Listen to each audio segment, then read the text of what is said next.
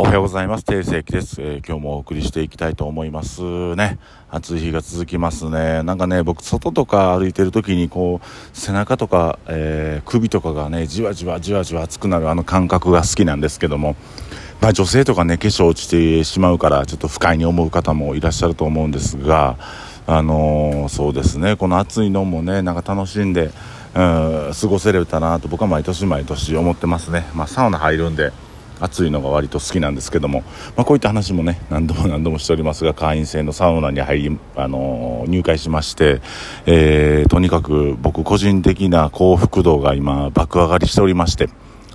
まあ、どんかちょっとしんどいことあっても、ああ、ちょっと辛いことあるなとか、なんか嫌なことあるなと思っても、俺にはもうサウナがあるんだと思えると、えー、すごく楽で、えー、サウナに入りまくっております。えー、なんかね、いいんですよねなんかテレフォンボックスぐらいよりぐらいのサイズのサウナでで入ってで水のシャワー浴びてでそこで外気浴のスペースがガランと大きくあってあの実際そのなんかビルとビルの隙間なんであビルのビルの隙間の部分に外気浴スペースがあるんですけどなんかそこも、えー、結構ねあの風通しが良くて気持ちいいですねあの都会にいるとは思えないぐらいの、うん、快適な時間を、えー、過ごさせていただいております。はい。ということで、えー、今日もラジオをお送りしていきたいと思うんですけども、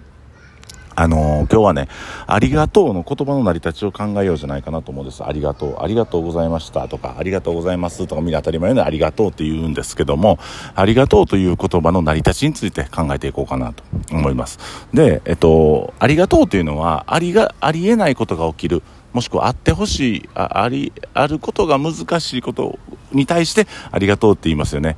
漢字もそうじゃないですか。あることにむああのあることが難しいかな。合ってるかな。そうそうそう。でなんか他人が他人様がありがとうっていう、まあ、他人がありがとうっていう時っていうのは自分の中ではあのー、あありがとうという意味のある言葉をしてもらった時にありがとうって言いますよね。うん、でありがとうを軸に生きるというかなんかどうしても稼いだお金とか、えー、いいものを持ってるとかなんかそういう風な、えー、なんかそそこに物にフォーカスしがちなんですが、まあ、ことにフォーカスしていく。だからありがとうと言えることことを自分はありがとうと言ってもらえることを一日に何回やったのかとか、あのー、自分自身が人にギブを渡すことによってありがとうを何回今日一日言ってもらえたかなっていう風な、えー、生き方をするように。でねこれってこの考え方結構便利であのー、まあ自分自身がありがとうと言ってもらえたら何しようと思って LINE 送ってみるんですよ。だからお願いの LINE とか僕も結構あのお店のイベントとかの LINE をたくさんの方に一気に送りがちなんですけどもそういう時にあのお客さんそのお客様とかお友達とかが自分の店に来てくれるようにありがとうと言ってもらえるような LINE を送ろうというギブするギブ渡すうん、プレゼントするような感覚で LINE を送ると割と返信率が高かったりそのイベントに興味を示してくれたりします。なんかねありがとうって言うてもらえることってこっちも嬉しいんですけどもなかなかね数字とかお金とかを追い求めてしまうとありがとうを言われるよりもうん、なんか便利やなっていう人間になってしまう時があると思うんですよ。だから